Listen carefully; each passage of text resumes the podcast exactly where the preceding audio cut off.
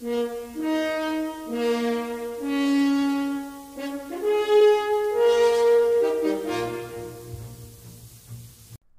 and welcome to episode number seven of our podcast, The Psychology of Learning German. My name is Gerhard Ohrband. I'm a lecturer in work and organization psychology and a German language teacher. Today we'll talk about chapter 7 of my new book, The Go Method for Learning German. And the chapter is about how to practice and how to implement error management training. Are you tired of finding new excuses why you are not speaking German fluently yet? Check out almost 20 highly efficient techniques in my latest book, The Go Method for Learning German. It's available as a Kindle or paperback on Amazon. The link is here on the website. You can have a free glance into the book.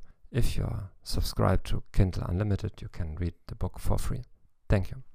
Now, in the previous chapter, and in the previous episode, I gave you techniques on how to practice German.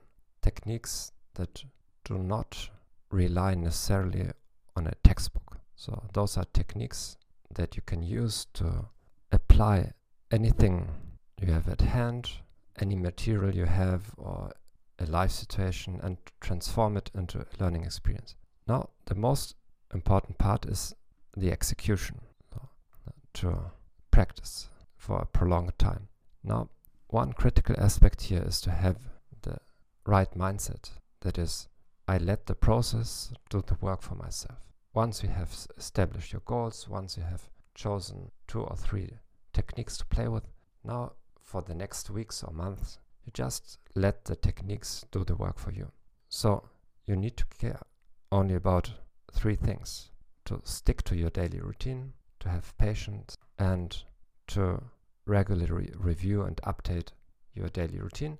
That is, if you see that it's completely unrealistic or that a certain technique is not working for you, then you should modify your routine, of course. Let me give you some thoughts about your attitudes on making mistakes. Most of us are very afraid of making mistakes because we have been conditioned in school that mistakes lead to punishment and we want to avoid them. So there are a lot of people who have the mindset, they have heard it at school or in their homes, that if you make mistakes in the beginning, then and you don't correct them or nobody points them out to you, then you will make them your whole life. And I just want to give you counter arguments that should solve this issue one once and for all. The problem is, for most of us, it's not a logical argument. If we have been punished again and again by words or sometimes even physically or by um, our parents ignoring us after having bad grades, then even the best argument won't change your mindset. But let me try. The argument of correcting all mistakes in the beginning goes like the following If, as a beginner, I practice speaking and writing and I don't have somebody that corrects every mistake I make, then I will keep those mistakes for the rest of my life. Now, why should this be wrong? Simply because you yourself are the best example, the best contradiction of this argument. Why? Most probably, you would consider that at the moment you already speak more or less fluently in your native language. Of course, if we are self critical, we will admit that we make a lot of mistakes here and there, and we are stressed, or sometimes we don't know the correct grammar or the correct spelling. But we speak more or less correctly. The next question is from what age have you been speaking correctly? Four years, five years, six years?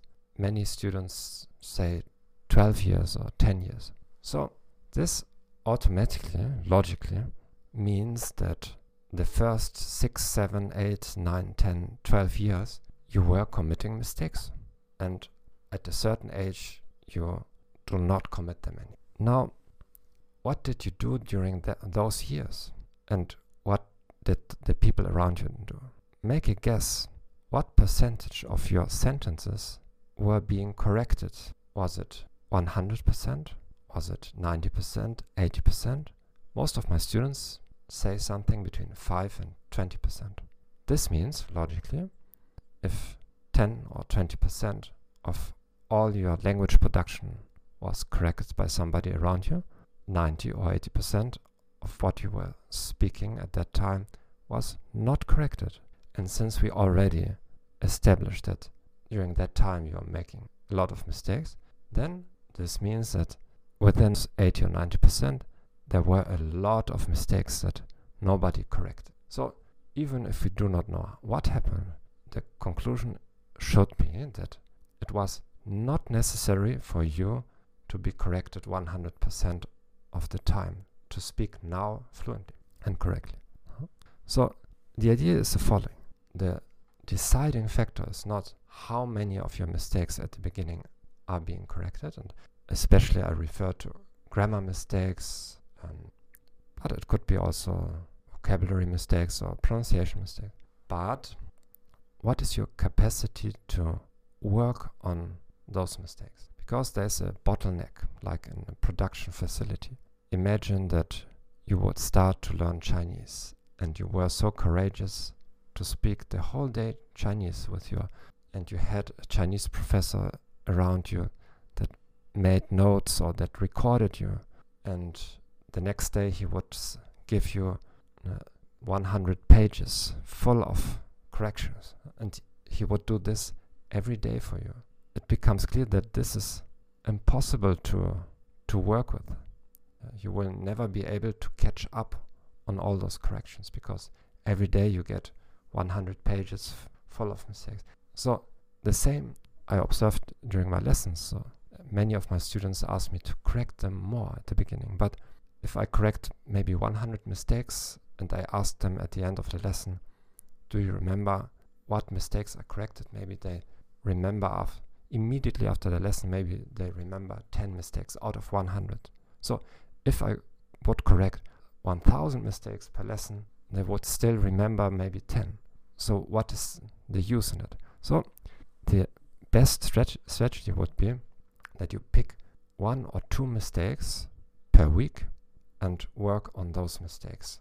Only on one or two mistakes. The next week you choose another mistake. For example, the position of the predicate in a subordinate clause. For example, the mistake being ich möchte dass du sprichst mit mir. Ich möchte, dass du sprichst mit mir. Correct? It would be ich möchte, dass du mit mir sprichst with the predicate, the verb at the end. So, this is a very common mistake. So, if you succeed in eradicating this mistake, you will reduce the total number of mistakes significantly. So, it would be a very good investment for one or two weeks, maybe even for a month, to practice only on eliminating this one mistake. After that, you go to another mistake, for example, to put the predicate on posi position 3 and not 2. For example, gestern ich habe Pizza gegessen. Correct, it would be gestern habe ich Pizza gegessen. Once again, if you practice this the next month and you succeed in changing this, once again you will have reduced thousands of future mistakes because we don't make many different mistakes. We make few mistakes very often. I hope this was useful. Of course, the book chapter contains much more than what I've expanded on here, but I hope this is helpful already to try something new. All the best and let's meet next week. Bye bye.